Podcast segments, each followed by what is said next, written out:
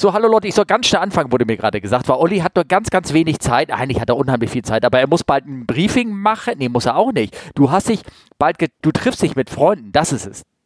Oder? Ja, Moment, Moment, Moment, Moment. Also, also Steffen. Ja, aber ähm, ähm, nicht, dass ihr äh, Leute denkt, dass er jetzt vor dem Podcast ähm, oder vor der Arbeit oder vor dem Fliegen oder irgendwas in der Art jetzt hier private Sachen macht und seine Flugdienstzeit dadurch kompromittiert, dass er noch Podcast macht, sondern du machst ja nur ein Briefing, ne? Ja, ja also ich, ich mache ja nur ein Briefing, weil ich äh, morgen früh so, nein, nicht so früh, aber früh in den Simulator muss und äh, gemäß dem Motto ohne Mampf kein Kampf äh, haben wir uns jetzt entschlossen, das Briefing vorzuziehen und einfach zu sagen, dann machen wir das heute Abend und morgen Gusten Kaffee im Brötchen. Eine Schrippe würde man hier, glaube ich, sagen. Und äh, ja, dann äh, geht's in den Simulator. Wo müsste man denn, wo sagt man eine Schrippe? Wo ist das? Äh, in Berlin, glaube ich. Ah, ja, das stimmt. Das kann sein. Du bist also in Berlin. Genau. Ja, ja herrlich. Ist doch schön. Simuliere da mal. Das ist ja auch mal, ist ja auch immer was anderes, ne? Ja, wobei man ja genauer sagen muss, du bist nicht in Berlin, Berlin, sondern du bist halt in Schönefeld. Und ich habe mir sagen lassen, die haben da ganz wundervolle Hotels, die ja mitten in der Stadt gelegen sind und mit denen man ganz viel tun kann oder irgendwie sowas. Wo ist der nächste kleine Kiosk, wo du was kaufen könntest? Ja, du mich auch. Wobei man muss natürlich sagen, also ich bin hier schon wirklich oft gewesen. Früher war ich ja bei dieser kleinen Touristik-Airline und die hatte hier ihre Basis. Also ich war ganz oft schon in dem Hotel und früher, also damals, war wirklich das Hotel ja. hier auf der einsamen Wiese. Also war wirklich nichts drumherum. Und ich bin jetzt heute Morgen hier angekommen und dachte nur, bin ich richtig? Es ist alles zugebaut. Also die Stadt ist quasi um das Hotel quasi so rumgewachsen. Ah, Sehr beeindruckend. Okay, welche, welche Stadt?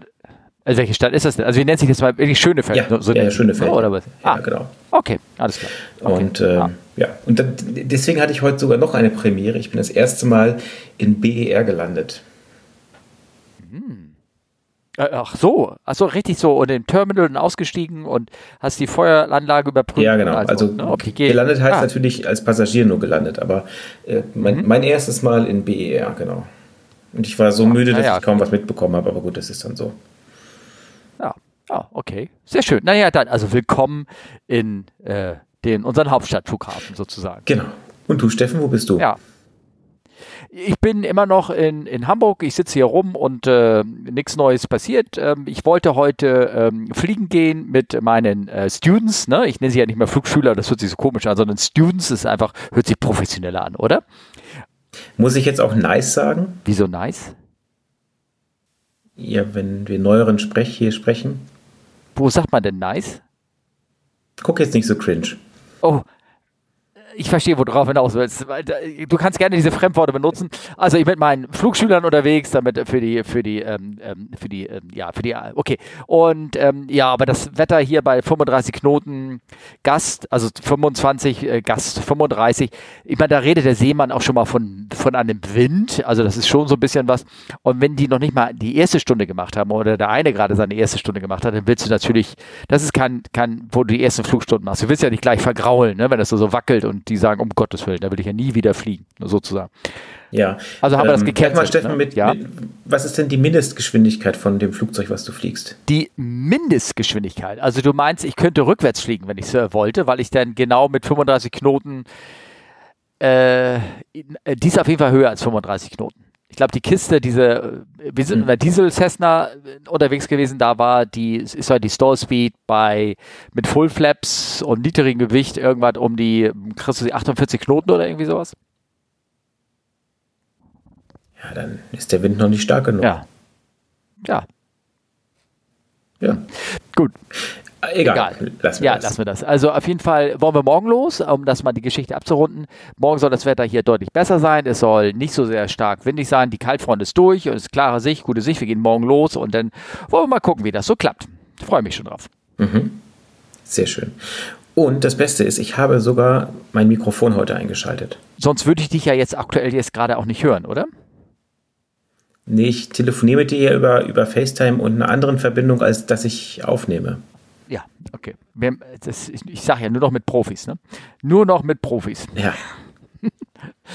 ähm, ja, und ich habe gehört, ähm, ja, genau, was kannst du mir denn so Spannendes erzählen? Du bist derjenige, du bist ja unterwegs gewesen jetzt kürzlich gerade, oder? Äh, ach ja, stimmt, ich war fliegen. Ja. Aber das war, also die, die Tour war schon, ich war 48 Stunden weg und davon saß ich 26 Stunden im Flugzeug und Briefing und Transit nicht mitgerechnet.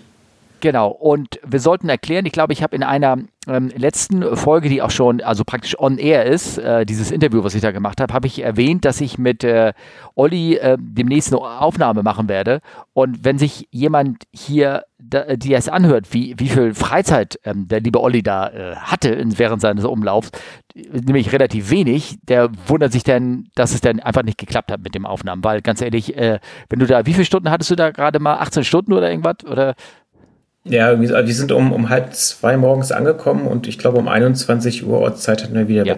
Und ganz ehrlich, da schiebst du nicht mal einen Podcast rein. Da entspannst du dich und, äh, und äh, danke, dass du das mit mir machen wolltest, sage ich nochmal, aber das, äh, das braucht man auch nicht zu planen dann. Also da, ich wusste gar nicht, wie knapp das ist. Sonst hätte ich gleich gesagt, nö, mach ihn, das machen wir, das planen wir gar nicht ein. Wobei ich, ich, ich sehe das als Challenge, Steffen. Ich habe dieselbe Tour demnächst wieder, übernächstes Wochenende. Ja. Habe ich mir schon wieder vorgenommen zum Podcasten. Ähm, okay, gut. Aber ich, ich Mann, genieß das doch einfach. Mach doch mal irgendwie, denk daran, so ein, so ein, so ein kleiner Umlauf ist ja auch so, eine, so, ein, so ein Urlaub von zu Hause weg, wo Familie, weißt du, seine Bedürfnisse hat und da kann man mal so sein Ding machen. Zum Beispiel einfach nur schlafen. Da würde dich, da würden dich so viele Familienväter drum beneiden. ne? Das ja, stimmt. Ne? Also von der Seite her, äh, alles ist gut. Das, äh, das kriegen wir schon irgendwie kriegen wir schon irgendwie wieder hin. Ähm, ja. Ähm, ja, aber von, von der Richtung, die, die Frage stellst du ja auch gerne, es ging nach Südamerika, was natürlich echt toll ist jetzt, muss man tatsächlich sagen. Also selbst die eine Stunde, die ich da am Pool war bei 30 Grad, haben mal ganz gut getan. Hab ich nicht. Weil dann kriegst du auch von Leuten mit, die irgendwie woanders hinfliegen äh, und da denkt man sich, die haben nicht so viel Spaß. Hast du das mitbekommen äh, mit Peking? Das habe ich mitbekommen und ich habe das, ähm, ich habe um das mal chronologisch zu sagen, ich weiß nicht, welche Aufnahme ich schneller veröffentliche. Ich habe das gestern in dem Podcast mit Markus Völter, das habe ich erzählt, da habe ich es genau erklärt, was da passiert ist, dass die Crew da wieder mal an Bord übernachtet hat aus den, aus den, ja, um, aus den Umständen heraus sozusagen. Ähm, sag mal, was war jetzt demnächst nochmal in Peking? Die Olympischen Spiele. ich weiß es, ich glaube, die wollten das. ja. ja. Bist du da auch genau. gespannt, genau. wie das so ablaufen wird? Also man könnte jetzt ganz ketzerisch sagen, äh, man weiß doch eigentlich, wie es wird. Die Chinesen sagen bis zum letzten Tag, wir haben kein Corona. Äh, ganz viele Leute, Funktionäre, Gäste, Sportler werden dann plötzlich da verschwinden, weil sie alle positiv getestet werden.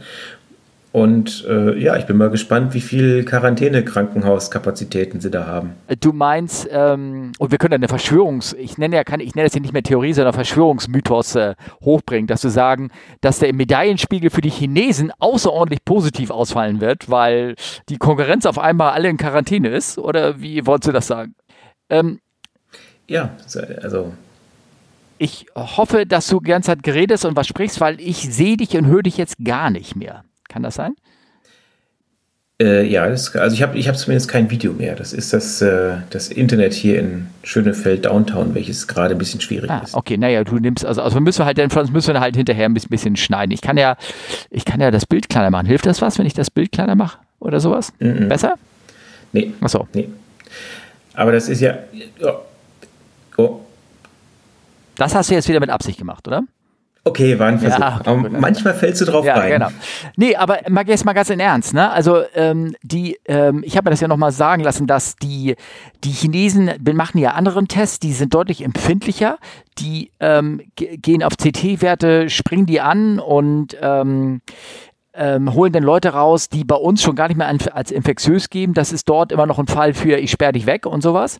Und ähm, ich denke da so auch an ähm, die, ich weiß nicht, ob du das mitbekommen hast. Bei uns war noch gab es auch so Anweisungen für oder Empfehlungen für Kollegen ähm, zu sagen, wenn sie eine Covid-Infektion erlitten hatten, sozusagen, wenn sie äh, Corona-positiv waren, dass man das den ja. ähm, Einsatzplan oder der Einsatzplanung mitteilt, wenn man nach China fliegt, weil, wenn man das einmal gehabt hat, kann es immer noch sein, dass irgendwo irgendein Teil des Körpers immer noch irgendwelche Viren produziert, also die sich dann nachweisen lassen. Ja, es gibt da, also es gibt, du, du bist schon längst gesund, alles, aber irgendwas zirkuliert halt noch in deinem Blut herum. Ne? Also weil, weil die da, weil die da alles rauskramen. Also die, die holen ja aus den Zahnlücken noch die Viren raus, die, die sich da irgendwo versteckt haben. Und dann schlägst du, kommst du hin und auf einmal, zack, musst du in Quarantäne und denkst du, ich habe doch gerade Corona gehabt, was ist denn jetzt hier los? Wieso bin ich hier schon wieder in äh, Quarantäne? Also ähm, da sollte man äh, den Status genesen, sollte man sozusagen dann doch angeben, weil es kann sein, dass sie, dass sie nicht, dass sie dich da wieder rauspflücken, aus irgendwelchen Gründen. Oder man fliegt einfach gar nicht nach China. Klar, es ist, glaube ich, sowieso freiwillig, ne? Das glaube ich auch, aber also ich meine, das ist so, es ist jetzt sehr politisch, aber ich finde, dass jedes, Olymp jedes Mal, wo Olympische Spiele in, ich sag mal, Ländern stattgefunden hat, wo es nicht ganz so demokratisch zuging, war das eh immer mehr so eine Farce. Und ich bin mal sehr gespannt, wie das jetzt in China wird. Aber es ist eigentlich ein guter Trick, mal was anderes zu sagen. Warte mal, morgen sind die Rodler dran. Gucken wir doch mal dieses Rodler-Team in Deutschland. Da testen wir doch jetzt mal gerade ganz genau, dass sie keine Konkurrenz für uns werden. Ja. Also, wobei ich weiß ja gar nicht, Nein, wie das. Das ist jetzt gemein, aber. Ja, ja, klar. Äh, ja, ja, okay, das, ja. wir sind ein bisschen jetzt Dings. Aber ich meine, ich weiß ja gar nicht, wie das Einreiseprotokoll ist, ob alle irgendwie drei Wochen vorher anreisen müssen und dann sowieso in die Quarantäne gehen. Und das kann natürlich sein. Ne? Ähm, schauen wir mal. Ähm, also ich weiß nichts davon. Vielleicht, ihr, liebe Hörer, ihr werdet uns bestimmt gleich alles um die Ohren hauen und sagen, dass äh, das äh, kann ja gar nicht sein. ich glaube, die ersten Flüge finden statt. Aber sowieso Peking ist ja berühmt für seine Skigebiete. Ne? Also das ist ja so fantastisch da.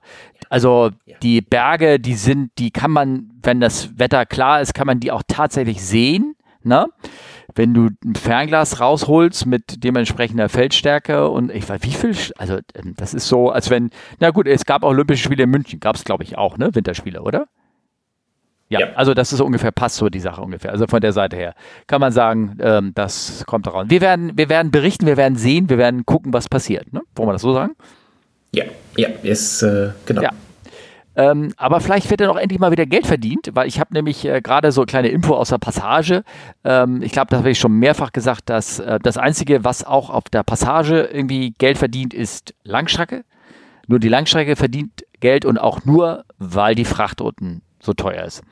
Ansonsten sind die Auslassungen ähm, im, im, im, internationalen Verkehr, was habe ich gerade gehört, äh, Chicago ist eine der besten Strecken, so profitabel, äh, Auslastung 35 Prozent. Also das, die Zahlen sind immer noch niedrig. Ja, wobei ich glaube, das ist stark, stark lokal abhängig. Also ich weiß, Südamerika ähm, hast du im Moment fast keine Chance, dahin zu kommen als Passagier, weil alles voll ist. Ne? Ah, okay. Aber es fliegen wenige also, Flugzeuge, ähm, oder? Nee, nee, nee, no, voll, volle Hütte immer. Und also äh, deswegen, Verwandtschaft von mir möchte da jetzt demnächst äh, ganz normal hin und die sagten, also es ist gerade ganz schwer, einen Flug dahin zu kriegen. Ja. Hm. Es gibt, also was hat die eine Kollegin erzählt, ähm, die hat, nee, nicht Kollegin, aber eine Bekannte von mir erzählt, die, also der gute Freundin ist eine Kollegin, die jetzt ähm, ganz normal aufhört und es gibt ja dann sowas wie ein Verabschiedungsflug, also andere Firmen machen eine goldene Uhr oder keine Ahnung, schenken dir irgendwas, ne? also größere Firmen, also so, so heißt es ja immer im Fernsehen, ne? die berühmte goldene Uhr, die du beim FBI kriegst oder irgendwie so.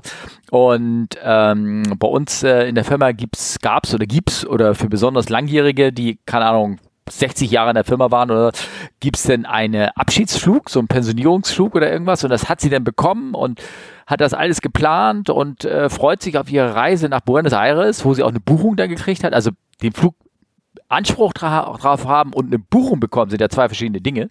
Und sie hat also ja. wunderbar, hat nach Buenos Aires alles bekommen, freut sich drauf, tierisch, weil sie wollten dann weiter mit der MS, keine Ahnung, Europa oder irgendwas und die Antarktis da nochmal gucken, solange sie noch da sind, ne? die Berge da noch nicht abgeschmolzen sind.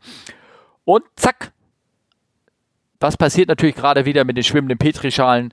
Die werden alle wieder zurückgeordert und sagen, nee, wir machen lieber keine Reise. Das heißt, ihre ihre ganze Pensionsplanung, die sie da gehabt hat, als schöne Verabschiedungsflug, ist so von innerhalb von einer Woche alles puh, zerbröselt. Also Corona ist halt nicht schön. Ne? Das äh, muss man immer sagen. Ja. ja. Naja, aber das sind Privatprobleme, First World Problems. Ich glaube, da sind, da sind wir ganz, ganz andere Sache. Ähm, wenn, ja. wenn du jetzt dich da morgens ähm, zum Aufstehen musst, ne? wenn du aufstehst, jetzt morgen früh hast du ja, glaube ich, äh, Simulator und sowas, wie wächst du dich denn?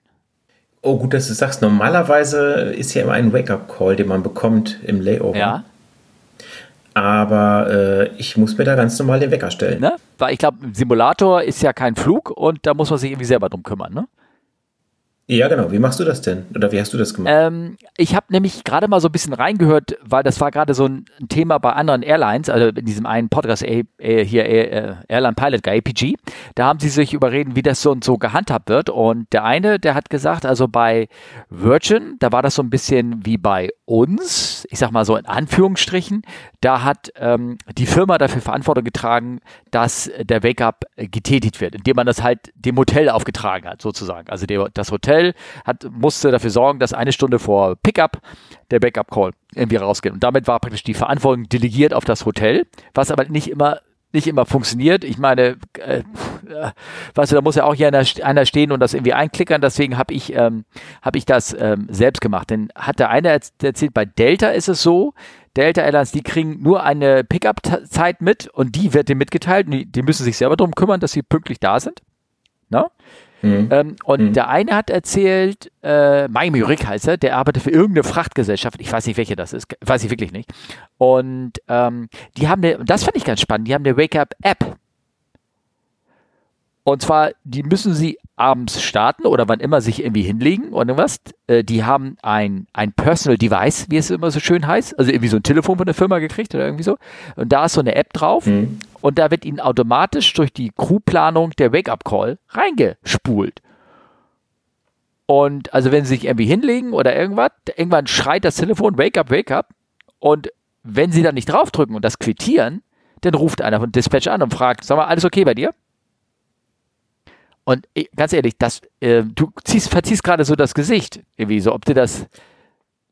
Ja, ich habe mir gerade diesen Weg Wegklingelton vorgestellt, wie du ihn gerade formuliert hast. Wenn ich also im Tiefschlaf ja. bin und nachts um zwei mit Wake up, wake up gewechselt, geweckt werde, dann fühle ich mich richtig gut für den Tag. Ja, okay, das kann natürlich sein. Vielleicht kann man sich da seine persönliche Wake-up einkriegen. So irgendwie so ein Wasserrauschen oder oder wie damals der Stuffs das gemacht hat, äh, wenn er uns morgens um drei geweckt hat, indem er den, den Feuerwehreimer durch den Flur geschmissen hat, äh, bei der Bundeswehr irgendwie so ein krachendes Geräusch oder irgendwie sowas.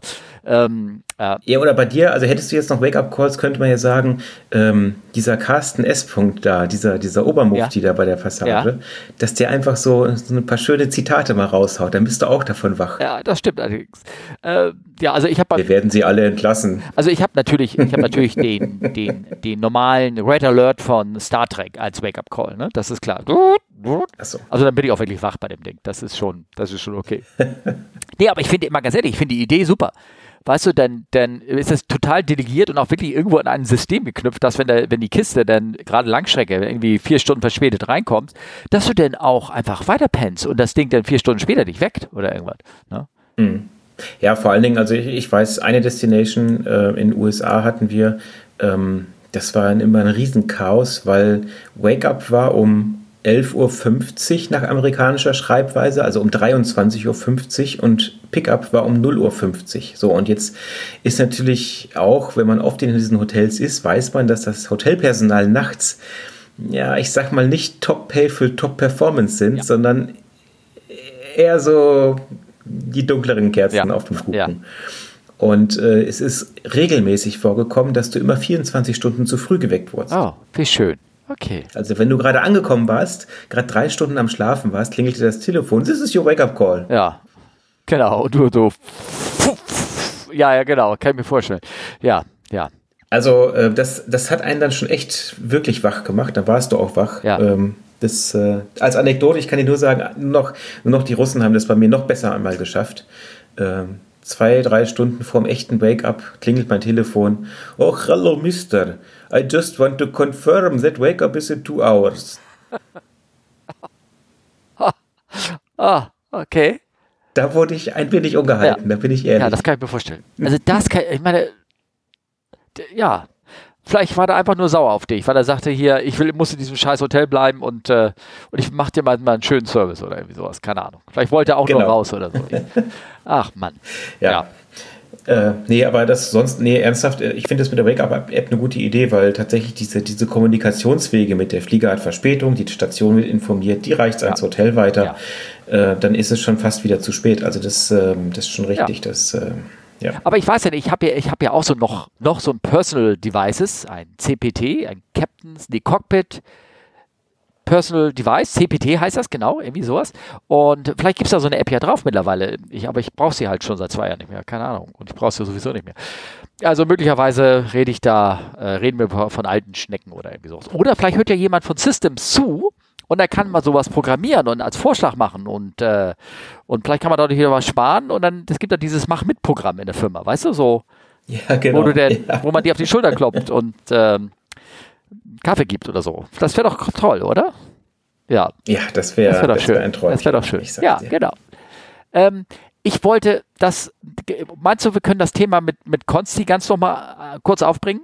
Was wir da hatten, da hatten wir schon mal drüber gesprochen. Machst du jetzt ja schon. Ja, ja, ja, oh Gott, ich kann das nachher auch rausschneiden wieder. Das äh, bin ich ja, also, also folgendes, ja, ich soll also reden. Und zwar, ähm, wir hatten äh, Feedback bekommen, also sehr, kri ja, sehr, ja, ist kritisch, kann man das sagen, kritisch oder äh, Feedback, wo ähm, Ja, Feedback, Punkt. Also ich fand ich jetzt in Ordnung. Ja. Sehr an, also ja, so. genau, das nett. ist auch nicht, ähm, ist auch nicht negativ gemeint, ne? Also überhaupt nicht.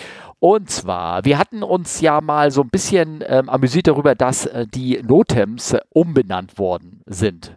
Und zwar normalerweise heißt es ähm, Notems to Airmen und jetzt heißt es Notems to Air Missions. Notices to Airman, Steffen. No Notices. Notices to Air Man und jetzt Notices to Air Missions.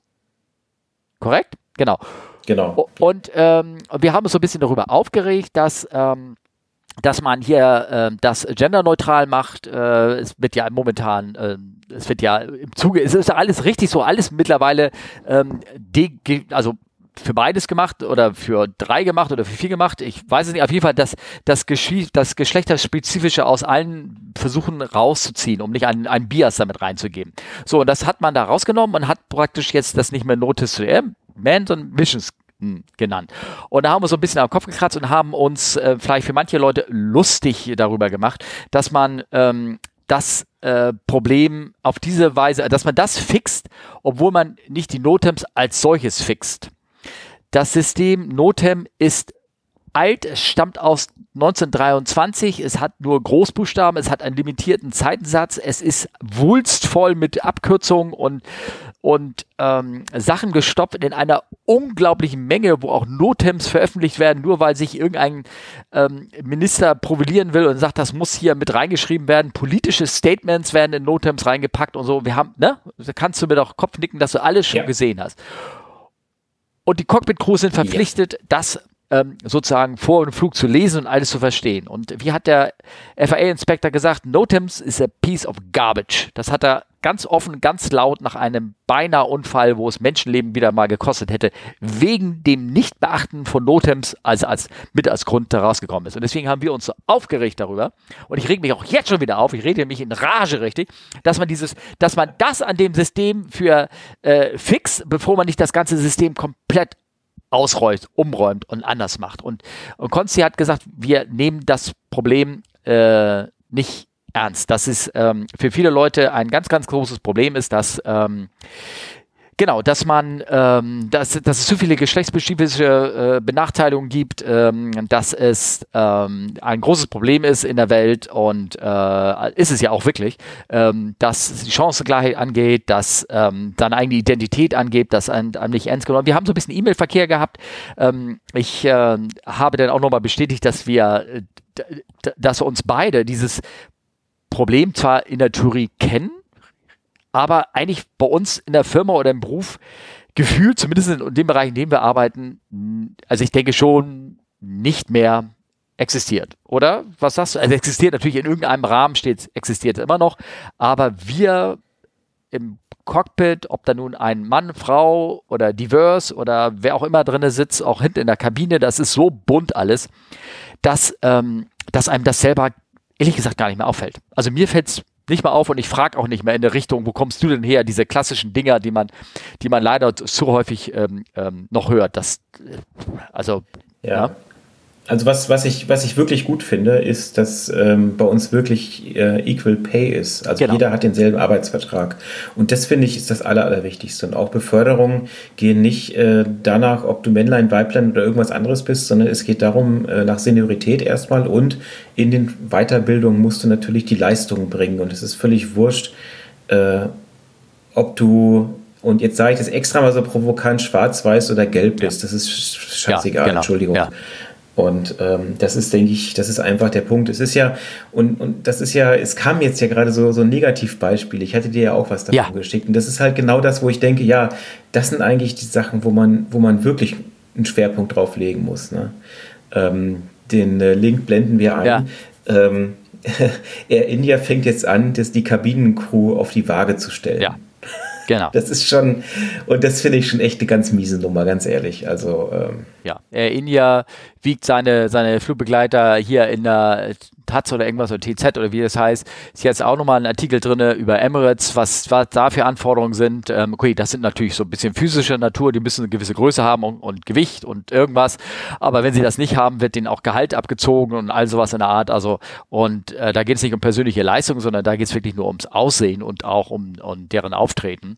Ähm, klar, es gibt überall eine Uniform-Trageordnung, die gibt es auch bei uns in der Firma, ähm, was wer zu tragen hat. Und äh, es gibt auch eine Uniform-Trageordnung für Frauen und für Männer. Und ich glaube, es ist, äh, steht nicht drin, dass äh, zum Beispiel ähm, ähm, und glaub, darüber haben wir auch ein bisschen in der E-Mail äh, gesprochen, dass ähm, viele Dinge auch einfach nicht aus dem deutschen Gedankengut oder auch was, ich meine, wenn bei uns jemand, ähm, ähm, ein, ein Mann in Frauenkleidung vorbei rennt, das wird, da guckt, also gefühlt bei uns in, äh, ich weiß nicht, Hamburg, Nord, Norddeutschland, da ist es sowieso alles liberal, Hafenstadt, sag ich mal so, ähm, große Stadt, da guckt keiner mehr hin. Das, da ist ein Mann mit Frauenkleidung oder irgendwie sowas. Natürlich gibt es bei uns an Bord äh, eine Uniform tragen, Ahnung. Wer männliches Geschlecht hat, trägt eine Uniform, eine männliche Uniform, Jackett und irgendwas und ne, weibliches Geschlecht trägt da. Aber das muss man auch so ein bisschen an dem, an dem Kundenkreis orientieren, nämlich wohin die Gesellschaft fliegt. Die fliegt nämlich weltweit. Und, ähm, und das Verständnis dafür, und das haben wir in dem E-Mail-Verkehr auch so ein bisschen auf das Verständnis dafür in anderen Ländern, wenn du da hinkommen würdest, ist ein komplett anderes. Es gibt Extrembeispiele, also ich sag mal so, in manchen Ländern sind, ähm, sollten Homosexuelle schon aufpassen, ähm, dass sie sich da nicht in dem Sinne outen, weil das da in manchen Ländern noch strafbar ist. Man kann in der Einsatzplanung ähm, gewisse Länder sperren lassen, aber das macht die Firma natürlich von, nicht von sich aus äh, selber. Sag mal, da muss man aktiv mhm. rangehen. Klar, weil die Firma kann das ja auch nicht nachfragen. Ey, sag mal, bist du schwul äh, oder irgendwas? Das, das interessiert erstmal keinen und darf sie auch nicht speichern, aber man kann sich für gewisse Länder, man muss sich selber drum kümmern, ehrlich gesagt, weil man an Ecken nicht hinfliegen möchte. Aus äh, Gründen, man muss auch nicht begründen dann, aus privaten Gründen sagen, sozusagen. Ähm, und äh, als Extrembeispiel äh, Geschichte ähm, von einem Flug nach Teheran, wo Kapitänin eine Frau war und äh, der Co-Pilot äh, war ein, ja, der war ein Mann und da gab es noch einen männlichen Steward und der Rest waren alles Frauen.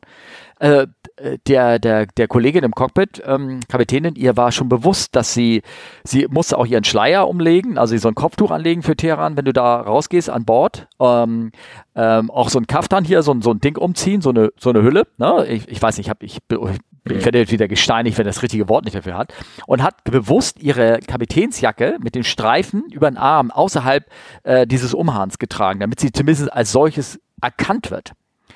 Ähm, der mhm. Co-Pilot konnte seine Uniform weiter tragen. Und ihr, sie hat schon vorne gerade, ich weiß genau, was passiert. Mit mir wird keiner reden. Ich habe zwar hier die Jacke hier mit den vier Streifen, aber die reden eher mit dem Steward hinten als mit mir. Aber das ist halt so. Das ist halt ein anderes Land, andere, so, so ist es. Und äh, da kannst du jetzt mit den Füßen aufstampfen und sonst was machen. Das ist einfach dort, ähm, ja, leider so. Vielleicht wird sich das irgendwann verändern. Ja, aber das, äh, ja, es ist in anderen Ländern da hast ja. du recht, da geht's, genau. da geht's rum. Genau, und du, du kannst auf das Verständnis auch nicht bei den Gästen hoffen. Also wenn, ähm, wenn du Gäste transportieren willst aus Iran oder aus den arabischen Ländern oder wo immer her, dann kannst du, ähm, kannst du die, die deutschen Moralvorstellungen oder die amerikanischen oder was immer, das Liberal, kannst du teilweise leider nicht ähm, komplett durchsetzen. Es ist leider nicht möglich, hm. wenn du die Kunden haben möchtest. Darum geht es. Hm, hm. Naja, also Konzi, ich weiß nicht, ob du noch zuhörst. Ich glaube, meine E-Mail-Antwort hat ihn nicht so ganz so befriedigt. Ich weiß nicht, ob, ob er unseren Podcast noch hört, aber ich hoffe, wir haben so ein bisschen uns erklärt, sowas in der Art. Ja. Aber was ist ja. denn noch so passiert? Hast du ja, eigentlich schon ein neues Handy? Ähm, Sag mal, hast du so ein brandneues Handy schon mit 5G und so? Hast du das, hast du so ein Hightech-Shit? Also als armer Co-Pilot habe ich überhaupt keine Chance. Nee, tatsächlich, äh, Handy ist für mich so ein Gebrauchsgegenstand, dass ich, äh, dass ich nie immer das Neueste habe, weil ich weiß, das wird sonst kaputt gehen. Und dann würde ich mich einfach nur ganz doll ärgern. Aber. Gegenfrage, ähm, gehen alte Geräte nicht kaputt? Ja, ärgerst du dich nicht so. Achso, okay, gut, alles klar. So ist das verstehen. Gut, okay. Und die ganz alten Handyknochen, die kannst du auch aus dem dritten Stock schmeißen. So diese alten Nokia-Telefone, ja, ja, ja. die alten wahrscheinlich. 6410, ne? ja genau, das, äh, das ja, ist halt. Aber die ja. Klappen jetzt funktionieren nicht mehr so gut in Deutschland jetzt und abgeschalteten 3G-Netzwerk, aber das ist ein anderes Thema. Weil das Problem ist, jetzt haben wir ja 5G in den USA und äh, ja, das hatten wir schon mal erzählt, das ist so ein schönes Popcorn-Thema. Mhm. Ähm, ich glaube, das hatten wir, der, hatten wir noch nicht so hundertprozentig erzählt, oder? Achso, das war die Aufnahme, wo ich den Aufnahmeknopf gedrückt habe. Ne? Ich, äh, oh Gott, ich hoffe nicht, dass ich wieder meine, meine Buchführung irgendwie falsch mache. Ich gucke mal panikhaft mal ganz kurz nach, aber ich bin eigentlich ziemlich sicher, dass wir das ähm, noch nicht äh, besprochen haben. Nee, ich glaube, das haben wir nicht besprochen. Nein. Achso, ja. Oh, dann. Es ist, ich habe so ein Déjà-vu, aber die Aufnahme wurde ja nichts. Von daher, ja, das ist dann immer schwierig. Doch, Shit. Doch, wir haben das doch aufgenommen. Steffen, mach mich nicht schwach. Ja, wir haben darüber gesprochen. Wir haben darüber gesprochen. Ach. Ja, wir haben darüber gesprochen. Okay. Aber ich habe hier noch ein paar Details jetzt dazu bekommen. Also, warum, ähm, ähm, äh, uns wurde ja gefragt, warum es, äh, das Frequenzband ist anders, ne? Das Frequenzband ist anders. Ähm, ich habe noch ein paar Details darüber. Für 81 Milliarden haben die äh, Telefongesellschaften ausgegeben für das Frequenzband. Deswegen wollen sie auch gerne das nutzen. Dann habe ich Grund gefunden, ich mache das mal ganz schnell denn jetzt, ne, Grund gefunden, warum, warum es nicht an allen Flughäfen gilt, also warum es äh, die amerikanische, hier äh, die New Yorker Metropolitan Area ist betroffen, aber nicht zum Beispiel Atlanta oder Dallas Fort Worth. Und zwar, weil diese Frequenzband, was sie hm, wo 5G reingeht, das wird teilweise auch noch von so Satelliten-TV-Stationen benutzt oder diese, diese, keine Ahnung, diese Autos oder für irgendwelche Datendienste bei denen. Und, ähm, ja. und die haben noch das äh, Band äh, blockiert bis 2023 äh, und in, in New York und sowas haben die Gesellschaften den Satellitenbetreiber extra nochmal Geld gegeben, damit sie früher aus dem System rausgehen. Und deswegen sind in Atlanta Dallas First ist es nicht passiert. Da, da kannst du noch mit deinem mit deiner 787 landen, ne? sozusagen. Mhm. Aber ähm, mhm. ich glaube, was sich jetzt so rauskristallisiert äh, hat, dass die FAA ziemlich langsam war mit irgendwie da, darauf zu reagieren. Die ersten Warnungen kamen irgendwie 2018 dass, dass es da Interferenzen geben könnte. Dann gab es eine Studie, die verlinke ich jetzt hier auch, von ähm, 20, äh, Oktober 2020. Hey, da gibt es äh, Probleme. Und ähm, ja, genau. Und äh, dann hat man ähm, die, die Herstellerfirma angefragt, der Altimeter, ob sie das nicht mal eben mal zertifizieren können. Und das geht doch schnell, oder? Sowas? Zertifizierung, oder? ja, kein Problem. Ja. Machen wir mal eben. Und die hat man nachgefragt und haben gesagt, sag mal, könnt ihr euch das mal oben kurz schnell beschreiben? Und die haben gesagt, nee, Moment, das war gar nicht vorgeschrieben. Also das war gar nicht required. Also die, das, die wurden darauf nie zertifiziert, weil das gar nicht so, also in dem Frequenz mit der Sendestärke und überhaupt, das war gar nicht, es war gar nicht gefordert. Deswegen haben sie das auch nie zertifiziert. Und dann habe ich noch so ein Bild irgendwo, ich habe mir das hier irgendwo hingelegt, wo ähm, drin ist, warum gerade die Amerikaner, amerikanischen äh, wesentlich stärker betroffen worden sind als die Europäer. Und das hinkt zum Teil auch zusammen mit, ähm, hier ist es, USA wegen Frankreich. Das Bild kommt jetzt in die, in die Shownotes, das mache ich da jetzt rein. Und zwar steht drin, dass die Amerikaner haben ähm, deutlich weniger Watt. Zwar ähm, die Amerikaner benutzen für was steht da jetzt drin für den Sender äh, 1,5, 1585 Watt, also 1,5 Kilowatt ähm, zur Ausstrahlung und die europäischen Sender benutzen nur 600 Watt. Mhm. Das bedeutet natürlich, dass die Europäer viel mehr Sender aufstellen müssen und das ist natürlich teurer wahrscheinlich und in Amerika kannst du mehr rausballern, also ist kostengünstiger für die Betreiber. Und die Antennen sind in, äh, in Amerika, habe ich nur so ein Bild gesehen, die gehen, äh, also wegen der Sendeleistung auch, die gehen einfach parallel zum Horizont und die europäischen Sender sind immer nach unten gedreht, sodass sie die, die also effektiver nach unten bestrahlen. Und ähm, ich weiß, hast du auch das Bild gesehen?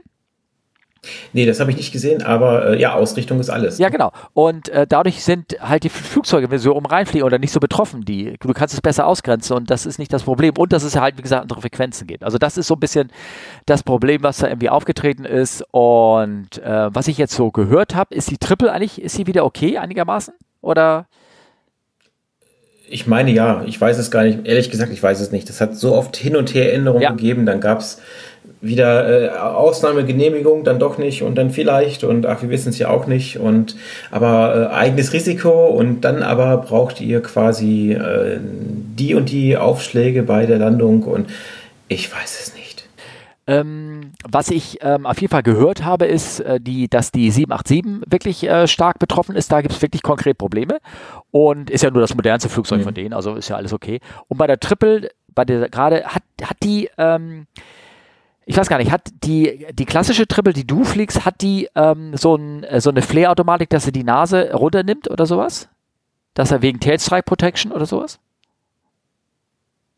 Äh, ja, hat er. Ja, hm. und das ist ganz besonders auch bei der X, ne, bei der langen, die hat das und, und da haben sie die Befürchtung, dass dieses Ding halt dann in 300 Fuß dir auf einmal so ein Nose-Down-Puppet geben kannst. Und das willst du in der Höhe nicht haben. Nicht wirklich, ne? Ja, nicht unbedingt. Ja, genau. Und Kannst es aber überdrücken, das ist alles kein Problem. Das ist wie bei der Max. Das klappt schon. Äh, Lass uns die mal zulassen. Äh, achso, okay, alles klar. Ja, naja, gut, okay. Ähm, ich weiß nicht, wollen wir das erzählen? Ich habe da mal so ein bisschen rausgeschrieben, ähm, was eigentlich passiert. Ähm, ich weiß nicht, ob das unsere Hörer interessiert, wenn so was man dann für Altimeter braucht und ähm, äh, wo die, wie die Flug, also also was darf kaputt gehen an so einem Altimeter oder wie viele Altimeter sind an Bord und welche dürfen davon kaputt gehen und kann man auch ohne Altimeter Also Räder-Altimeter muss es Räder-Altimeter, genau. Die, eigentlich sind das ja LRRA, Long, Low, Low Range Radio Altimeters. Also eigentlich für ja, für Flug in niedrigen Höhen sozusagen. Ne? Die, die sollen ja nicht ja. die Höhe über, keine Ahnung, Flugfläche 30 messen, sondern so niedriger. Und ähm, ich habe nur mal ganz kurz rausgeschrieben, ähm, wie abhängig die Flugzeuge davon geworden sind im Laufe der Jahre. Also zum Beispiel der 320er, der hat zwei äh, Radioaltimeter und er braucht ein und er braucht es für Cat 3 und den Autopilot Flare Mode. Und ähm, wenn beide kaputt gehen sollten, und das ist ja immer noch das Problem, dass das eventuell gar nicht erkannt wird, wenn so eine Interferenz geht, sondern mhm. dass sie nur falsch anzeigen. Und wenn beide kaputt sind, geht der Flieger in Direct Law, wenn das Fahrwerk ausgefahren ist. Direct Law willst du eigentlich irgendwie auch nicht haben. Also du fliegst nicht irgendwo hin, wo du sagst, irgendwie, ähm, die Dinger werden wieder kaputt gehen. Also 320 ist das. Der 340, der hat äh, sehr ähnlich. Der geht aber immerhin nicht mehr in Direct Law, wenn das Fahrwerk ausgefahren ist. Also hat man da so ein bisschen die Räderaltimeter rausgenommen. Da musst du nur Manual Pitch machen. Manual Pitch Trim machen. Also muss manuell trimmen. Ja. ja. Und der hat ja noch so ein Rad, mit dem man so trimmen kann. Der 350, der haben die schon drei Räder-Altimeter und ähm, einer ist Minimum. Und wenn der kaputt geht, ähm, ist es äh, ähnlich wie auch beim 340er, Altered Law Manual Pitch Trim bei Gear Down. Der 380 ist auch sehr ähnlich. Der drei Räder Altimeter und du brauchst einen, mit einem kannst du losfliegen und wenn der noch kaputt geht, dann ähm, ja, nee, wenn, ist das wie beim 350 und es gibt also gewisse Protections nicht. Ne? Die BTV, dieses Break to Vacate und sowas, das geht dann nicht. Und ja. bei der 747, okay. nur als letzter und dann höre ich auf, ähm, ähm, der braucht auch, der hat drei Räder Altimeter, und zwar die 747-800. Ähm, die braucht, der braucht drei, hat drei Räder Altimeter an Bord. Zwei dürfen kaputt gehen. Es gibt aber keine abnorme Liste, die ich gefunden habe, wenn drei kaputt sind. Mhm. Das ist okay. ganz komisch. Ich habe keine, ich keine gefunden. Ich bin da durchgegangen. Ich sag, was, was ist denn dann? Also entweder ist es nicht dann doch nicht so wichtig für die alte, für die 747 oder keine Ahnung. Weiß ich nicht. Ja. Also lustigerweise bei der 777 ist, äh, sind auch drei Stück installiert. Zwei Stück brauchst du. Und du hast aber nur zwei Räder-Altimeter, wie die du da irgendwie angezeigt kriegst. Das finde ich auch sehr interessant. Ja, gut, also es gibt auch keine, keine abnorme List für drei Räder Altimeter Inop, ne? Sowas. Mhm. Nee. Ich gucke gerade, ob ich hier noch was finde nebenher, aber. Ja, also ist eigentlich, nee, ist eigentlich ein gutes Zeichen, also wenn drei kaputt gehen, dass, dass du eigentlich keine, keine Auswirkung in dem Sinne hast, so dass dann wieder, ne, dass du, das ist dann wie beim Bobby, wenn du da auch an alten Royal 7, wenn da alles, wenn die Dinge ausgefallen sind, dann konntest du halt kein Autoland machen oder irgendwas. Dann ging die, die, konntest du die Reverser erst öffnen, wenn, wenn du wirklich aufgesetzt bist am Boden, aber es, du konntest halt ganz normal äh, fliegen. Vielleicht ist es ja ein gutes Zeichen. Ne? ja, genau. Ja. Nee, habe ich, ich finde jetzt hier gerade nichts weiter. Ist ja auch egal. Ist auch egal. Also, okay, geil. Ja. Okay. Äh, jetzt muss ich aber ganz kurz gucken, nicht, dass wir hier dieses ähm, äh, Thema da irgendwie doch ansprechen mit dem Flieger, wo die Leute selbstständig äh, evakuiert haben. Nee, ne? Ja. Doch, machen wir, ne? Das haben wir, glaube ich, darüber haben wir wirklich ja, nicht gesprochen, oder? Ich, ich, ich, achso, so meinst du, ich glaube, ich habe keine Ahnung. Ja, ja, ah, so Leute, wir haben das Problem, dass wir eine Aufnahme ja zweimal gemacht haben und dass, glaube ich, meine Buchhaltung nicht so gut ist. Und ich glaube, ich glaube, wir haben darüber ähm, nicht ähm, gesprochen. Und zwar, ähm, ja, schieß doch mal los. Ich, halte ich mal meinen Mund, ich habe so lange geredet. Ich trinke erstmal einen Schluck Wasser. Ah, okay. Ähm, ja, äh, da war ein Flug von der Fluglinie Azul. Das ist eine brasilianische Fluggesellschaft. Die haben einen Startabbruch gemacht. Gar nicht mal so schnell, 88 Knoten. Trotzdem, das reicht gerade eben so von der Geschwindigkeit, dass der Flieger so richtig in die Bremsen haut. Mhm. Und ähm, die haben zwar wohl angeblich eine Ansage gemacht, dass man sitzen bleiben soll. Mhm. Ähm, was mich erstaunt, muss ich sagen, weil angeblich hätten sie gesagt, remain seated. Das werden sie garantiert nicht gesagt haben. Warum sage ich gleich? Naja, und äh, die Leute haben sich gedacht, ach, jetzt äh, ist der Start abgebrochen, dann steigen wir doch mal einfach mal alle aus und äh, haben dann halt von selbstständig äh, mal das Flugzeug evakuiert. Äh, warum Remain Seated? Äh, ich bin schon das eine oder andere Mal mit Azul geflogen, innerbrasilianisch, und auf beiden Flügen hatte ich die Flugbegleiter was gefragt freundlich bin ich dahin, habe auf Englisch was gefragt und sie guckte nur mich an und sagte auf Portugiesisch inhaltlich scheinbar sowas wie, ich spreche gar kein Englisch. Ah, okay. Dann dachte ich, okay, ich weiß, es ist ein gewisser Affront, aber habe ich halt auf Spanisch gesprochen, das kann ich als ein ganz kleines bisschen. Mhm. Habe halt gefragt, ob es in der Crew irgendjemanden gäbe, der Englisch könnte. Guckt sie mich an und sagt, no. Mhm. Ja, okay. Hättest du das Cockpit geben müssen wahrscheinlich dafür, oder?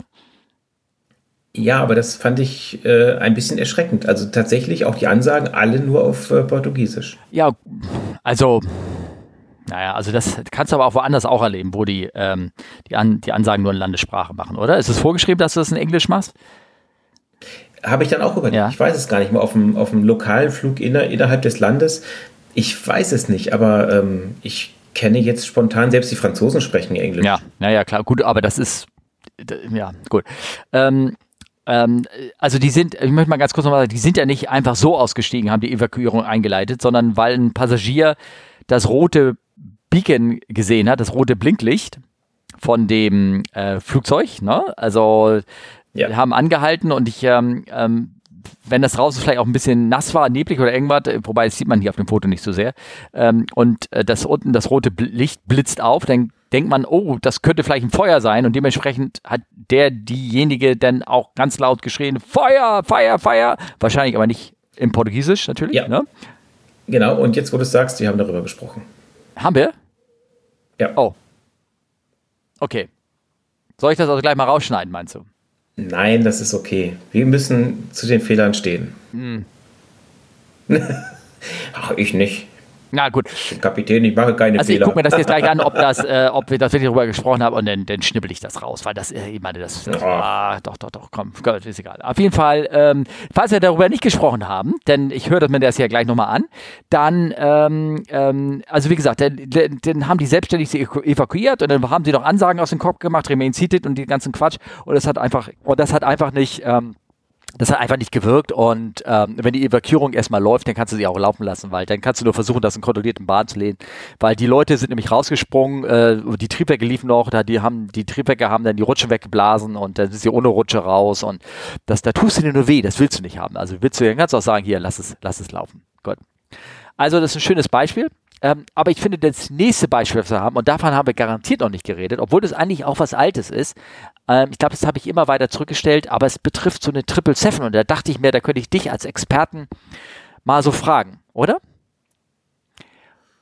Äh, ja. Und zwar ist das ein alter Fall, also alt äh, relativ. Und zwar ähm, ist es passiert, ähm, ich äh, wir mal, und zwar am 20. Dezember ist eine Emirates 777 wollte fliegen von ähm, Dubai nach äh, Washington, glaube ich, und ist mhm. gestartet. Und die ersten, sagen wir mal, ähm, zwei Meilen des Fluges oder ein Meilen des Fluges verliefen etwas ungewöhnlich, oder? Ja, also ähm, ich sag mal, der Abstand zum Boden war jetzt nicht so wie normalerweise. Was da jetzt genau passiert ist, ich weiß es nicht, weil ähm, ja, irgendwie, irgendwie haben die das mit dem Ziel nicht so richtig rausgehabt und sind dann relativ lange über die Bahn gerollt, wurden sehr, sehr schnell, haben dann irgendwann später gezogen, aber sie hatten dann, glaube ich, auch schon so ein bisschen Gras mitgenommen, oder? Sie sind hinter der Bahn, sind sie einfach ähm, äh, also ich glaube, weiß nicht, wann sie abgehoben haben. Ich glaube, sie haben hinter der Bahn abgehoben, sind dann praktisch in 70 Fuß oder irgendwann weitergeflogen und ähm, sind bis zu 250 Knoten schnell geworden, haben hoffentlich die Landeklappen und sowas eingefahren, weiß man nicht, oder keine Ahnung, und sind dann, dann irgendwann gestiegen irgendwie. Da gibt es einen Flugweg auf Flight Radar 24. Ich habe da auch ein Bild von äh, mir extra einen Screenshot gemacht, damit man, damit man das noch sieht, damit das, falls das irgendwie nochmal auftaucht. Und ähm, deswegen wollte ich ja mit so einem Experten mal dir äh, sprechen. Also angeblich ist das erst rausgekommen, ähm, nachdem natürlich Leute sich irgendwie einen Track angeguckt haben, hey, was, das sieht aber komisch aus. Dann hat man gehört, gab es ähm, sind, ähm, ähm, kam das erst so rum, weil irgendwelche WhatsApp-Nachrichten getauscht worden sind äh, innerhalb irgendeiner so Chatgruppe von Emirates Piloten. Und dann kam es, da ist es praktisch auch rausgeleakt worden und dann kam es auch an die Presse, weil dann Flight Radar mal 24 mal wirklich mal drauf geguckt hat irgendwie. Und die haben es natürlich dann irgendwie gleich darüber äh, berichtet und dann hieß es, äh, kurz danach kam irgendwie Memo raus von Emirates, dass man irgendwie aufpassen müsste, dass man ähm, nicht null einstellt oder ähm, nicht die Flugplatzhöhe einstellt, wenn man das, das Flugzeug irgendwie ausschaltet nach dem Flug. So, so eine ganz obstruse ja, Nachricht kam da raus. Ja, und äh, ich bin echt mal gespannt. Also, wenn sie da was rausfinden, ich habe äh, so der Erfahrung nach, wenn die quasi, also untersuchende äh, Stelle wäre ja natürlich die von den Emiratis. Ja. Ähm, ich sag mal, dass da die Qualität natürlich der Untersuchung auch dann manchmal sehr fraglich sein kann. Also ich habe schon ein paar sehr interessante Unfallberichte gelesen, die aus derselben Region kamen von einer anderen Airline. Und äh, wenn man diesen, Besuch, diesen Untersuchungsbericht genau liest, dann sieht man eigentlich, wie viele Fehler die Cockpit-Crew gemacht hat. Das aber in diesem Bericht gar nicht so genau beschrieben wurde. Da wurde dann Schwerpunkt auf was ganz, ganz anderes gelegt. Und ich würde mich also, äh, es würde mich nicht wundern, wenn das da dann genauso läuft. Aber ähm, ja, wir hatten ja auch äh, eine Frage da, und zwar auch zum Beispiel vom Dominik äh, via Insta. Ähm, der fragte nämlich, ist das nicht Standard, dass man im Abflugbriefing nicht immer die erste Höhe nennt und im Zuge dessen gleich an dem MCP einstellt? Selbst wenn man das mal vergisst, ist doch in der 777 Before Star Checklist der Punkt MCP klar aufgeführt. Trotzdem waren doch vier Kollegen, außerdem waren doch vier Kollegen im Cockpit. Wie kann das also passieren, dass sowas vergessen wird einzustellen? Ähm, ganz kurz, wir müssen ganz ja. kurz einfallen. Es gehen die ersten Gerüchte rum, dass sie das nicht gemacht haben, dass sie die Airport-Höhe eingestellt haben und praktisch das abgeflogen hat, was der Flight Director dann sozusagen angezeigt hat. Also diese Null. Ja, aber das verstehe ich nicht, weil im Takeoff-Run zeigt der Flight Director auf Hochziehen und im Handbuch steht, während des Takeoff-Runs und den ersten so und so viel Fuß darfst du den Flight Director gar nicht benutzen. Ja, okay. Hm. Hm. Auch doof. Auch doof. Also selbst wenn sie die falsche Höhe eingestellt hätten, ähm, hätten sie zumindest normal von der Bahn kommen müssen. Ja, ja. Also, also da sind so viele Sachen, glaube ich, schiefgelaufen. Äh, ich bin mal gespannt, äh, ob die da wirklich das aufarbeiten. Es wird natürlich schwer sein, weil, äh, wie man also die Fehlerkultur da unten kennt, werden sie als erstes mal die vier Piloten entlassen haben, es sei denn, sie kamen aus dem eigenen Land. Und dann stehen die natürlich für Rückfragen erstmal nicht mehr zur Verfügung. Ja, genau, das fürchte ich nämlich auch. Also wir reden jetzt, das hört sich an, oh, ihr erzählt mir irgendwelchen Scheiß, aber das ist schon wirklich mehrfach aufgetreten, dass, ähm, dass man Rückfragen sehr schwer die Kollegen dann erreicht, denen da irgendwas passiert ist. Ähm, was die Frage von Dominik anging mit der eingestellten Höhe in dem MCP. MCP heißt äh, Mode Control Panel, glaube ich, übersetzt. Ne? Da dreht man ja, die Höhe mhm, ein, genau. die erste Höhe, auf dem man, äh, zu der man hochfliegen möchte und dann äh, steigen möchte. Ähm, die wird auch wirklich gebrieft, das ist auch bei Airbus so. Er zeigst du an, welche Höhe du steigst und guckst rauf, dass du das Richtige eingedreht hast. Diese Höhe ähm, wird über ADSB auch ähm, übermittelt. An, äh, strahlt der Transponder auch aus, die eingestellte Höhe. Ja, du grübelst gerade, guck, Olli guckt mich gerade so grübelnd an.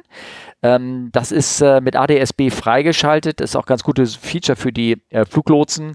Die können dann sehen, aha, der, der hat meine richtige Höhe richtig gestanden, der steigt jetzt auf Flight Level 280 oder sinkt runter oder irgendwie sowas. Und diese Höhe übermittelt der Transporter oder strahlt aus über ADSB, also über äh, Broadcast sozusagen. Und nachdem diese Gerüchte aufkamen, hat sich ähm, Flight Radar 24 gleich den ganzen Satz Rohdaten gesichert, die ähm, ausgestrahlt werden von, ähm, von dem Flieger. Sind ja deutlich mehr als das, was man so normal auf der ähm, Webseite da bei FR24 sehen kann. Und die haben gesagt, es war die richtige Höhe eingestellt. Das sagen sie zumindest in dem Fly 324 Podcast, der das Thema auch irgendwie befasst hat. Die haben gesagt, die richtige Höhe war eingestellt. Also was immer da war, ähm, also entweder war da wirklich ein severe Bug, dass er, dass sie den Flight Director, der Scheiß eingezogen hat, und die sind den tatsächlich hinterhergeflogen. Oder die, ich ja, nicht. ich glaube es auch also, nicht. Ich, also, wieso flie, hebt man nicht ab und fliegt normal an? Ich, also, zumal man hat ja auch im MCP dreht man ja auch die, die ganzen, also die Geschwindigkeit ein, mit der man dann den Steigflug, den initialen macht. Ja. Ja, man gibt ja auch die Geschwindigkeit ein, in der man rotiert. Und der Flieger sagt ja zumindest wie wann, also die Entscheidungsgeschwindigkeit. Danach heißt es irgendwann relativ schnell Rotate. Ähm, das, also deswegen, ich finde es sehr spannend, was da passiert ist. Und ich bin wirklich mal gespannt, wenn es denn so alles rauskommt, was das denn war. Ja, du, vielleicht war das auch was der menschliche Katastrophe da drin passiert, keine Ahnung, haben sich geknüppelt, äh, geprügelt, um wer jetzt so hochzieht oder, oder was weiß ich, keine Ahnung, oder alle sind in Sekundenschlaf verfallen oder es gab ein Fume-Event und die waren nicht mehr ansprechbar. Oder, ey, du, es kann ja, es ist ja absurd, was alles irgendwie passieren kann, aber ein normaler, ausgebildeter Pilot sagt nicht, wenn das Navi sagt, flieg gegen die Eiger Nordwand, fliegst du nicht gegen die Eiger Nordwand, wenn du das nicht willst. Und, und so ein Fall ist es ja irgendwie. Ich meine, wenn der Autopilot, der Autopilot, die schaltet so gar nicht ein in der Phase und der Flight Director, wenn der sagt, steig nicht, da, da würde ich sagen, leck mich und steig trotzdem. Logisch. Ich will ja weg vom Boden. Ja, ja, ja. Also, äh, es ist also wirklich absurd, was da passiert ist. Also, es, also un absurd unverständlich. Also, ich, hoffe, dass da irgendwann was rauskommt, aber da sind ja so viele Finger haben dahin gezeigt. Ich glaube, das werden wir noch erfahren. Ja. Ja, also es ist äh, sehr spannend. Ich, ähm, ich muss mal daran denken, das nächste Mal im Simulator einfach mal die Flugplatzhöhe einzudrehen, aber ich glaube, der, der Flight Director wird genauso äh, Steigen erstmal anzeigen. Das macht er. Du bist doch hier, sag mal, kann das, du, sag mal, bist du nicht zufällig demnächst im Simulator oder so? Ja, irgendwas ist da, glaube ich, bald. Sa Morgen früh. Du, mhm. du, machst dann nachher Briefing. Vielleicht machst du mal, wir machen mal eine Dubai-Flug, äh, Dubai nach Washington-Simulation und probieren mal was aus. Ja, du wirst, du, du, wirst lachen. Wir hatten da sogar erst drüber diskutiert und äh, ich sagte noch so flachsig, da können wir das ja einfach mal ausprobieren. Ähm, ja, Challenge accepted. Also das ist ja auch interessant. Äh, ja, ja, genau. Es ist ja auch interessant. Also das ist ja, es hilft einem ja auch, äh, das Ausprobieren, das klingt jetzt so spielerisch, aber das hat natürlich auch den Grund, dass man selber natürlich auch sieht, was macht der Flieger und kann das gegebenenfalls auch besser im echten Leben einschätzen, falls es doch mal zu so einem Fehler kommt. Ja, ja, genau. Also äh, was wir zum Beispiel, kann mich auch noch daran, ähm, einmal auf der Bobby gemacht haben, wir haben im Go-Round alle Flight Director Modes durchtrainiert oder auch auf dem 380 auch, dass du wirklich mal, wenn du alle, alle Inzidenz oder alle Möglichkeiten falsch andrehen, hier, Dings da, dass du einfach nur bewusst, was, was für ein Bild kriegst du denn, damit du denn ähm, passiert, damit du weißt, was passiert, wenn, wenn da, naja, wenn was anders ist, ne, als normal. Ne? Ja. Ja. Ähm, Fragen. Wollen wir Manfreds Frage beantworten? Die ist aber sehr komplex. Äh, äh, hatten wir die in der Nichtaufnahme oder in der richtigen? Ich bin mir ziemlich sicher, dass wir die äh, wirklich noch gar nicht äh, ähm, hatten. Wir hatten in. Also in der Nichtaufnahme hatten wir die, das, das weiß ich. Aber ähm, wir hatten in der Aufnahme, die wir gemacht haben, hatten wir auch die Triple Seven erwähnt, aber vertröstet auf die nächste Folge. Also das haben wir jetzt sozusagen abgehandelt, korrekt. Aber die Frage von Manfred habe ich ähm, nicht äh, beantwortet, auch in der Folge gestern mit äh, Markus nicht. Da haben wir sie kurz erwähnt oder angesprochen, aber nicht beantwortet. Das heißt, wir könnten, wenn wir wollen, du Lust hast, äh, du kannst du sie jetzt fachmännisch beantworten. Ich lese, du liest sie vor und oder äh, wie machen wir das? Äh, ich guck's mich so an. Ich. Ach, ich. Frage von Manfred. Ja, hallo Steffen. ich rede jetzt einfach mal weiter. Ähm, ja. Hallo, mhm. hallo Steffen. Ähm, weil ich würde auch, hallo Olli, sagt er auch. Danke für euren interessanten Broadcast.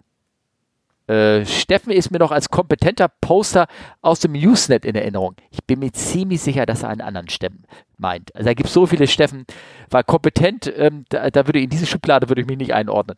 Ähm, zu meiner Frage. ADSB, und das hatten wir ja jetzt gerade, sendet je nach Flugzeugversion und Kundenwunsch, Fragezeichen, ja sehr schöne Telemetriedaten. Zum Beispiel die Position, Groundspeed, Indicated Airspeed und so weiter. Ich habe das Thema ganz klein gestellt. Das kommt alles in die Shownotes, weil da kann man unglaublich viel ähm, sehen, was da alles ähm, so äh, sozusagen ähm, gepostet wird. Soll ich es doch, mal, doch nochmal vorlesen, was, was da ist? Oder kannst du das lesen? Nee, ich habe es ich jetzt entziffern können. Aha. Ja. ja. also unter anderem die eingedrehte Höhe und all das äh, und diverse Sachen. Und natürlich auch das eingestellte QNH.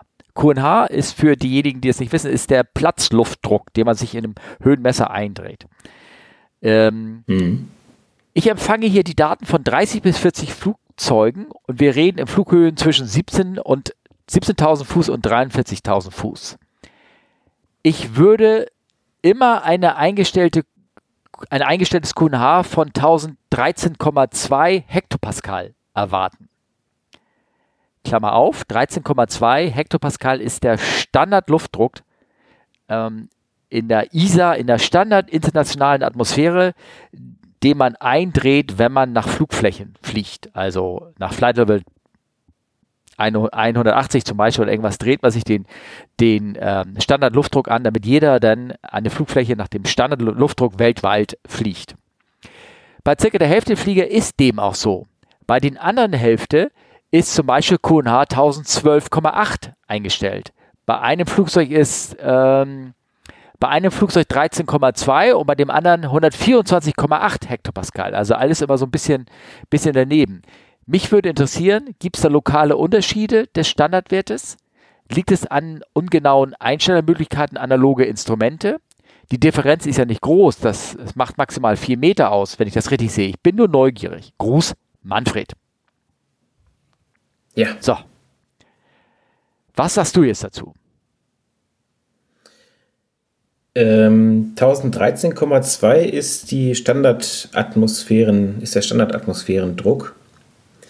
Und 1012,8, ich hatte das bei der letzten Aufnahme, deswegen fragte ich erst so nachgeguckt. 1012,8 ist, glaube ich, wenn du die 29,92 Inches exakt umrechnest, dann kommst du auf den Wert. Ah, ach guck mal, das habe ich gar nicht gewusst. Ah, cool. Und ich glaube deswegen, also ich behaupte einfach mal, dass das eine aus einer amerikanischen Produktion kommt und das andere nicht. Ich versuche das gerade zu googeln, aber irgendwie will mein, nee, aber Browser hier gerade nicht. Das ist doch so eine, das ist eine hervorragende Einkl äh, Erklärung. Ähm, er hat geschrieben, um bei einem 124,8 Hektopascal.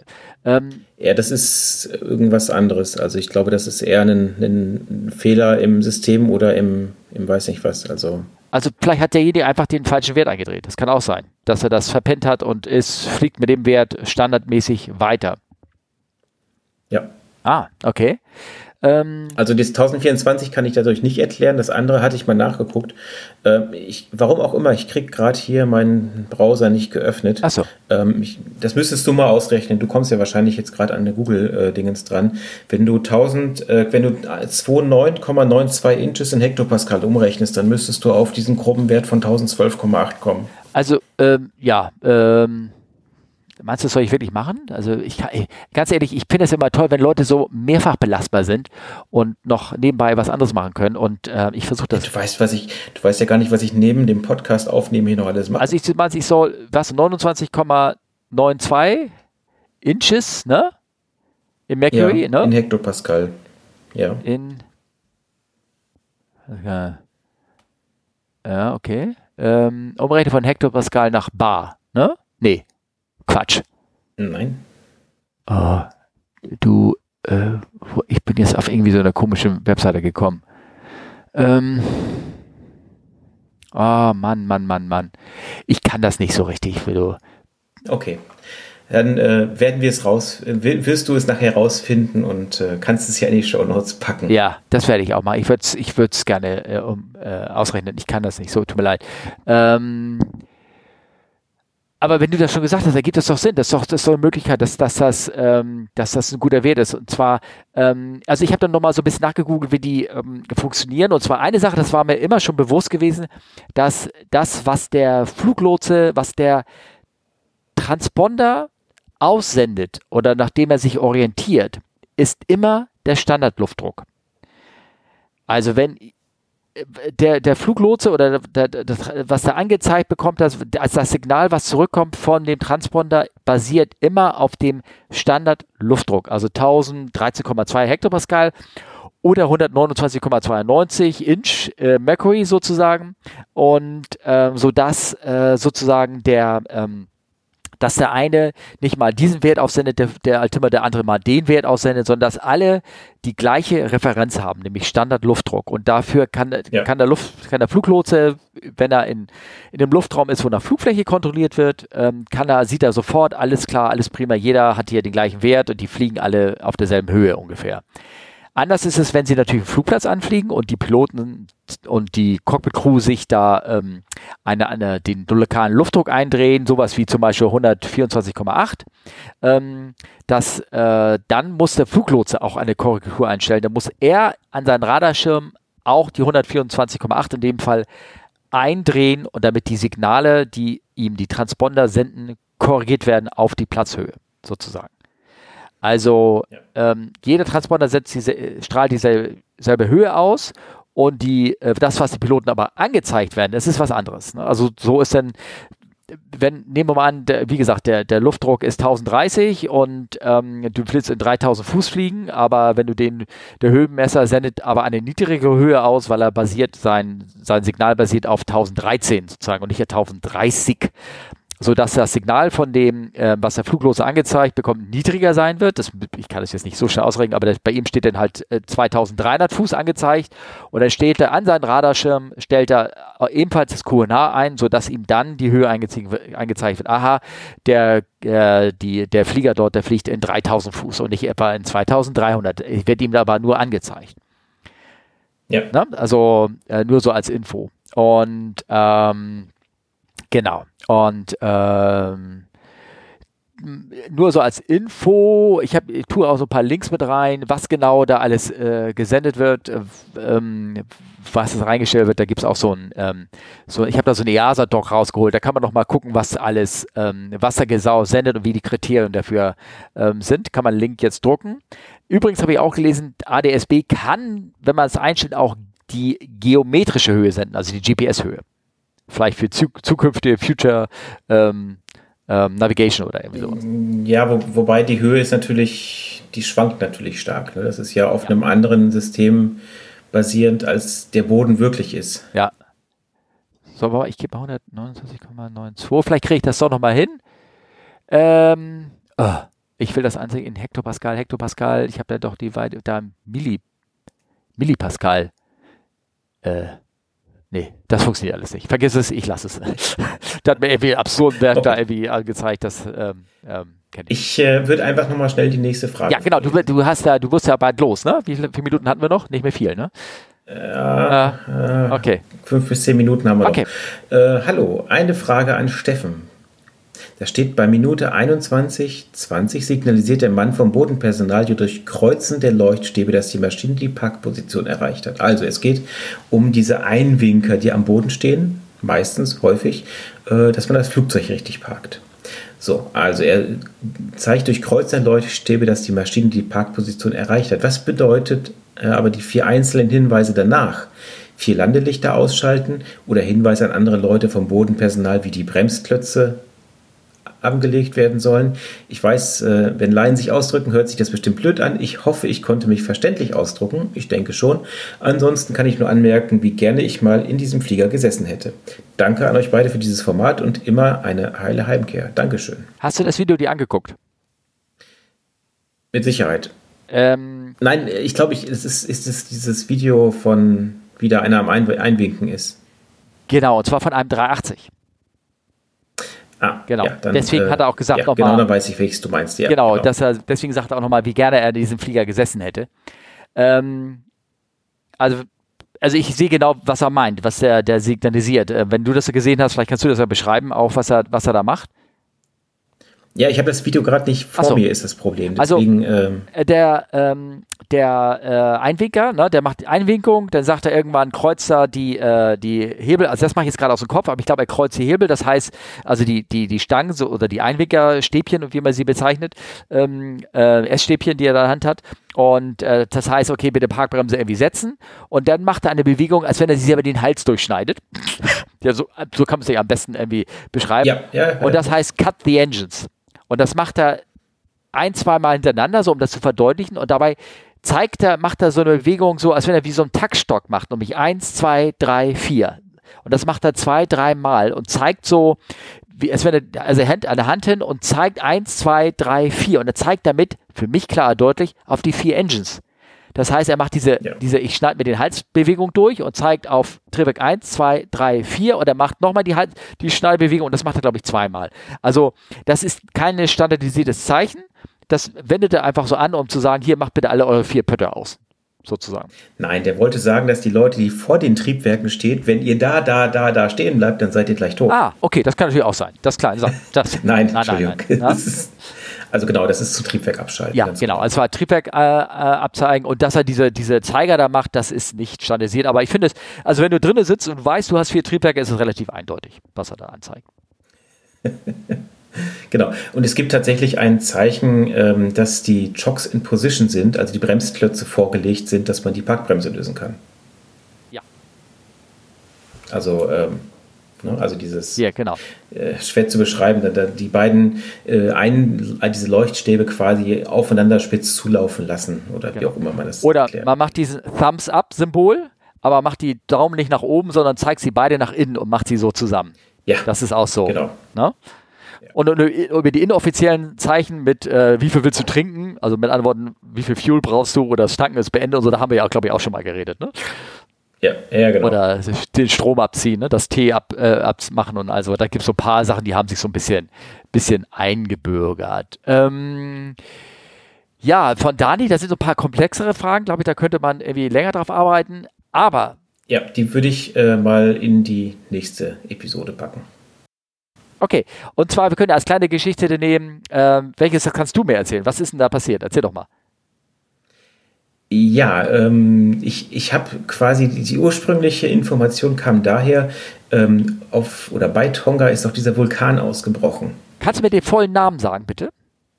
Äh, Eyjafjallajökull. Ach nee, verdammt, das war, das war der falsche. Äh, nein, ich habe keine Ahnung, wie der heißt. Ja. Ich nenne ihn einfach mal Vulkan. Ja.